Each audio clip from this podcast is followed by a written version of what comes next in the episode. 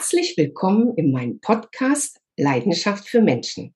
Das ist der Podcast, der sich darum kümmert, dass auch du deine Leidenschaft findest. Und dabei ist es egal, ob im Sport, im Beruf und oder im privaten Bereich.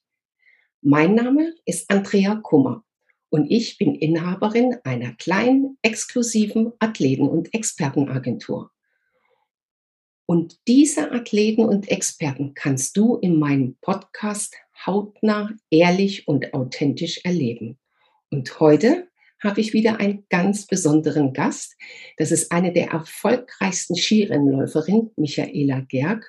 Und wenn du wissen willst, wie Michi es geschafft hat, 400 Top 10 Platzierungen in ihrer, wenn ich was Falsches sage, Michi verbessern, 400 Top 10 Platzierungen in ihrer Karriere zu erreichen, welche Rückschläge und Niederlagen sie sowohl im privaten als auch im gesundheitlichen Bereich hinnehmen musste, dann bleib dran, weil dann kannst auch du von dem Michi Gerg lernen und wir freuen uns, dir gleich die Michi vorzustellen.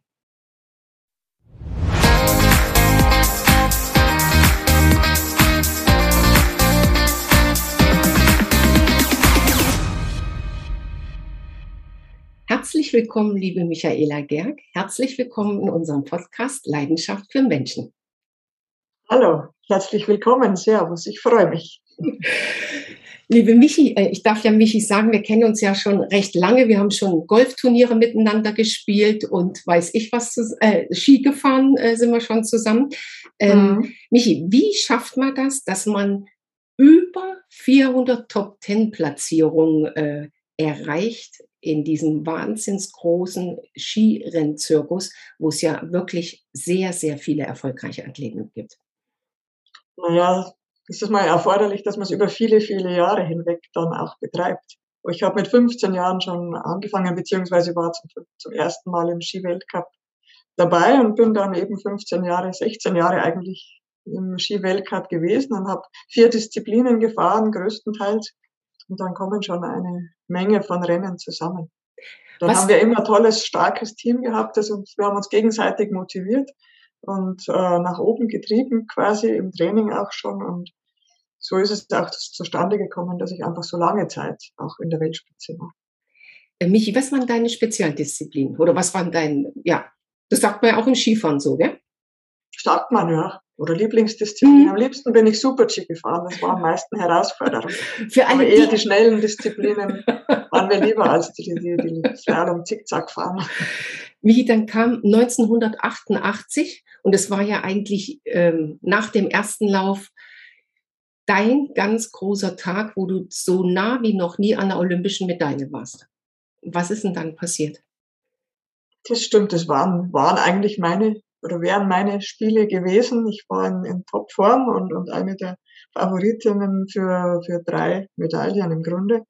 Und ich war zu nervös. Ich habe mich einfach zu sehr unter Druck selbst gesetzt oder auch von außen habe den Druck wirken lassen auf mich und, und ja, bin daran fast zerbrochen. Und dann am letzten Tag, an meinem letzten Bewerb, wollte ich halt mit aller Gewalt dann noch äh, unbedingt eine Medaille gewinnen. Und wir wissen ja alle, mit Gewalt kann man gar nichts erreichen im Leben und bin dann schwer gestürzt und habe mir das Kreuzband gerissen. Und statt der Medaille habe ich dann eben das kaputte Knie mit heimgebracht.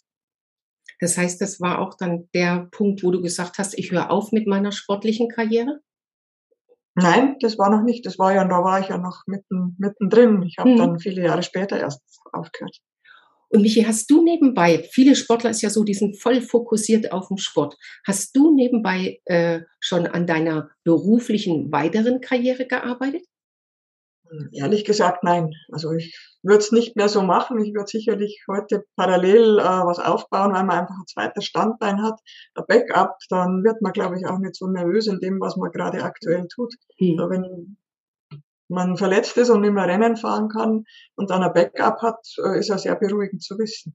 Ich hatte es damals nicht gehabt. Es ist auch schwierig im Ski Rennsport nebenher etwas zu machen, weil man einfach so viele Tage unterwegs ist auf Gletschern, auf Trainingsgebieten im Sommer in Südamerika. Aber es gibt natürlich Möglichkeiten, zum Beispiel ein Fernstudium abzu, äh, ab, zu absolvieren. Und das kann man auch von unterwegs machen. Also solche Dinge würde ich auf jeden Fall mit einbeziehen. Also für alle Zuhörer und vor allen Dingen für äh, junge Zuhörer und aktive Athleten, äh, Michi hat die Botschaft klar gesendet, nicht nur auf ein Standbein setzen, setzt euch auf den Hosenboden, macht ein Fernstudium, bringt euer Abitur zu Ende, so egal was passiert, dass ihr da auch noch einen anderen Plan B habt, um erfolgreich zu sein. Und für dich als jungen Athleten da draußen, wenn du äh, nicht weißt, boah, mit wem soll ich das bereden, wen kann ich da fragen, ruf einfach an bei uns in der Agentur. Natürlich steht die Michi auch zur Verfügung, um in so einem jungen Kreis von Sportlern einfach ihre Erfahrungen und ihre Erkenntnisse zum Besten äh, zu geben. Und dann kannst auch du als Sportler für deine Zukunft schon vorbauen. Michi, dann hast du aufgehört mit Sport und dann sind ja zwei äh, Sachen in deinem Leben passiert, äh, womit man ja in dem Alter überhaupt nicht rechnet. Möchtest du darüber erzählen? Ja, ich habe äh, dann meinen Sohn zur Welt gebracht, was ein tolles Ereignis war, äh, der punktball gesund war und, und wohl gediehen ist, aber mit wieder ein halbes Jahr war, habe ich eben ja die Diagnose bekommen, dass ich Schilddrüsenkrebs habe. Und meine Mutter ist ja äh, ein halbes Jahr vorher gestorben, wie mein Sohn dann ein halbes Jahr alt war. Und, und das war für mich so, ja, ein einschneidendes Erlebnis, weil äh, Diagnose Krebs ist ganz was anderes als jetzt ein Sturz im Abfahrtslauf. Natürlich ist das auch schlimm, aber hier geht's ja dann doch. Für mich war die Diagnose Krebs, es geht ums Leben. Mhm. Also, mhm. man, man, man, es ist irgendwie auch mit dem Tod konfrontiert und, und ja, man denkt dann schon anders übers Leben nach und die Dinge, wo man sich vorher so vielleicht aufgeregt hat, äh, nehmen dann eine andere Wertigkeit. Also man wird viel gelassener, aber auch viel bewusster im Leben. Also ich nehme die Dinge viel intensiver wahr und, und die Wertigkeiten haben sich etwas verschoben. Wie hast du das geschafft, Michi, in, in dieser Lebenssituation äh, für dich neuen Mut zu schaffen? Wie hast du dich motiviert oder wer hat dich vielleicht inspiriert und, und, und dir da aus diesem Loch rausgeholfen? Weil ich meine, sowohl gesundheitlich ist ja auch viel von der Psyche, vom Kopf her ganz wichtig, wie man mit so einer Sache umgeht.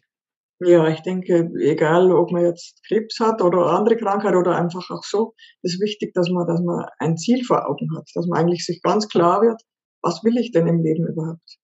Für mich damals war das ganz einfach. Es war klar, ich will für meinen Sohn eine Mutter sein. Ich hm. will ihn aufwachsen sehen. Und das hat mir so unglaublich viel Kraft gegeben. Ich habe dann damals im Krankenhaus mir die Bilder von meinem Sohn aufgestellt. Mhm. Er durfte ja nicht ins Krankenhaus. Und, und habe einfach immer wieder dran gedacht. Und, und das hat mich so, hat mir wirklich eine unglaubliche Kraft gegeben. Ich habe damals auch verstanden, dass man zum Beispiel, also dass Frauen ja äh, Autos bewegen können, dass die mhm. auf einmal ihre äh, Kraft äh, entwickeln, wenn jetzt ein Kind unterm Auto liegt zum Beispiel. Mhm. Also es ist wichtig, dass man einfach einen positiven Aspekt sich herzieht und sagt, warum will ich gesund werden? Was ist eigentlich der Fokus in meinem Leben? Und dann hast du äh, als Unternehmerin äh, nochmal ganz bei Null angefangen und hast da eine äh, erfolgreiche Skischule aufgebaut, heute mit mehr als 60 äh, Mitarbeitern.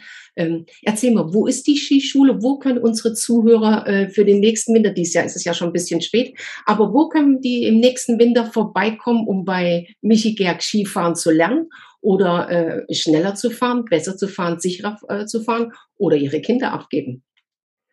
Ja, meine Skischule gibt es seit äh, zehn Jahren. Äh, mhm. die ist in Lengris im schönen Bayern, bayerischen Voralpenland. Das ist ein ganz tolles Familienskigebiet. Das ist jetzt nicht so groß wie in Österreich. Ist auch besser, weil man dann die Kinder nicht so leicht verliert. Wir haben auch genug Schnee, ist alles beschneit.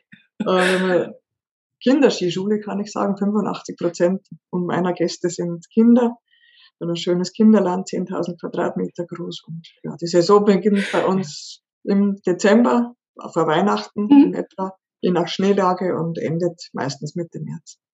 Ach, ihr macht gar nicht bis Ostern, je nachdem wann Ostern ist, gell? Ja, und jetzt, wie Schnee ist. Jetzt war der Schnee weg. Jetzt, wir sperren halt zu, wenn der Schnee weg ist. Das ist meistens so Mitte März, weil ja länger nicht so hoch liegt. Okay. Also schnell mal vorbei. Also, liebe Zuhörer, keine Panik kriegen. Ihr müsst nicht zurückspulen. Unten in den Shownotes vom äh, Podcast steht natürlich die Adresse von der Michi Gerg drin, wo die Skischule ist, wo ihr anrufen könnt, wo ihr einen Termin für den Kinderskikurs äh, buchen könnt. Typischer Klassiker. Oder wo ihr äh, natürlich eure Ski Kenntnisse, die ihr bis jetzt hattet, mit der Michi zusammen auffrischen können und ein Anruf für alle Teams, Unternehmer und auch äh, kleinen Firmen. Wenn ihr mal ein Team-Event einer ganz besonderen Art machen wollt, Michi, dann kann ja auch so, so, so, so, so eine Büroeinheit oder, oder der Chef mit seinen Angestellten bei euch vorbeikommen und ihr macht einen ganzen Tag inklusive einen spannenden Vortrag mit was Leckerem zu essen und auf der Piste. Sowas kann man ja bei dir auch buchen, oder? Natürlich machen wir das. Also wir, wir sind da für alle Schandtaten bereit. Wir haben ein großes Team und, und machen alles Mögliche. Also einfach, wenn man da mein längeres liegt ja auch vor den Toren Münchens. Das ist ja auch für ein Tagesevent äh, ideal. Kommt man morgens mit dem Bus hin, fährt dann nach spät nachmittags wieder zurück oder abends. Wir haben schöne Hütten. Man kann da wirklich einen tollen Event auch basteln für, für Unternehmen. Also einfach unten in die Shownotes gucken. Michi, in deinen Vorträgen, was möchtest du den Menschen mitgeben? Was ist deine Botschaft, was du denen äh, gerne äh, sagen möchtest? Und wenn die nach Hause gehen, was für ein Gefühl haben die dann? Die sollen natürlich ein sehr positives Gefühl haben. Ich will ihnen mitgeben, dass sie äh, vor allem auf sich selbst im Leben schauen müssen. Egal was sie machen, was sie vorhaben, dass sie sich selbst als Person nicht vergessen dürfen. Und ja, oft sind wir so im Hamsterrad, ähm, lassen uns auch da hineinziehen und, und vergessen uns selber oder vergessen einfach auch uns Freiräume zu schaffen. Und ja, in meinen Vorträgen versuche ich das halt immer darzulegen, äh, warum ich manchmal mir eine Verletzung zugezogen habe, weil es einfach zu viel war, weil der mhm. Körper mir gezeigt hat, es braucht eine Pause. Und, und das können wir eigentlich schon, wenn wir uns immer wieder mal rausnehmen, auch selbst erkennen, wenn es zu viel wird. Und ja, diese Message sollte da einfach der Vortrag rüberkommen. Und da ich ja vieles selbst durchleben musste, ähm, denke ich mal, kann man es mir auch glauben, wenn ich es da erzähle. Ähm, liebe Zuhörer, ich habe äh, selber Vorträge von der Michi erle äh, erlebt. Es ist genauso, wie sie sagt. Wenn Sie eine wirkliche, ehrliche und authentische Referentin haben wollen, hören wollen, äh, Ihren Kollegen und Mitarbeitern zukommen lassen wollt, einfach bei uns anmelden. Kontaktdaten sind unten drin. Aber die Michi äh, ist natürlich auch jemand, äh, die das, was er erlebt hat oder die, die, die wichtigen Dinge des Lebens möchte sie natürlich äh, gerne auch zurückgeben. Und Michi, du hast eine Stiftung gegründet, die heißt Schneekristalle, wo du bewusst für Kinder was machst. Erzähl kurz, was, was der äh, Sinn eurer Stiftung ist, wie man ähm, mit der Stiftung, wenn man die ähm, wo man die findet, wie man, was ihr macht mit den Kindern und äh, wenn jemand da Bedarf hat, wo er sich auch hinwenden kann. Ja, meine Stiftung heißt Stiftung Schneekristalle, die wurde 2012 von mir gegründet. Ähm, aus meinem Skischulbetrieb raus ist es eigentlich entstanden, weil wir immer eben Schulen, Kindergärten, Kinder hatten, die nicht mit durften, wo die Eltern das nicht für wichtig äh, gefunden haben oder wo einfach die finanziellen Möglichkeiten nicht da waren. Mhm. Sozial benachteiligte Kinder, Kinder mit Behinderungen. Und da habe ich damals angefangen, die selbst einzuladen ähm, zum Skifahren. Es ging damals ja, ging es mir um Skifahren.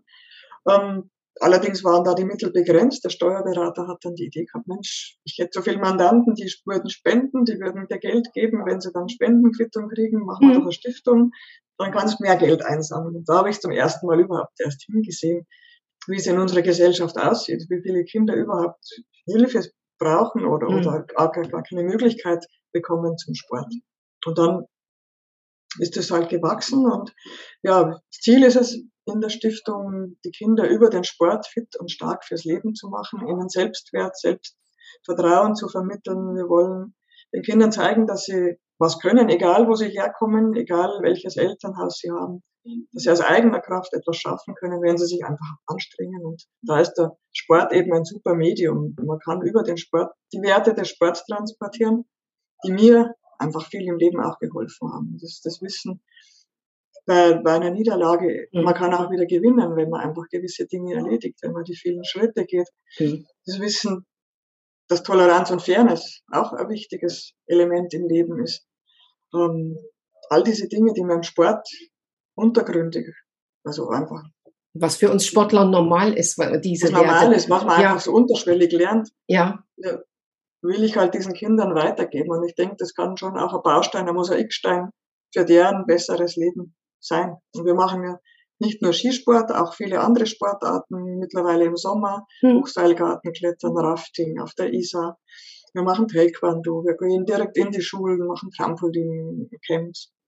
Also viele, viele Dinge und hoffen halt so, dass die Kinder, das eine oder andere Kind an irgendeiner Sportart auch hängen bleibt und da positives Feedback für sich selber auch kriegt und dann einen Drive für sich selber kriegt. Und ja, Geld einsammeln tun wir hauptsächlich bei Golfturnieren.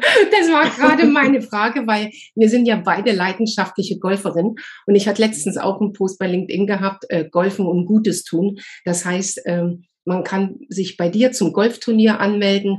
Ähm, stehen, schreiben wir auch unten rein in die Shownotes. Äh, das Golfturnier ist dies Jahr am und gibt's noch Plätze? Am 20. und 21. Mai. Wir haben noch wenige Restplätze. Das am okay. Heidlinger Hof findet es statt in Sinsheim. Mhm. Diesmal wechseln immer die, die Orte.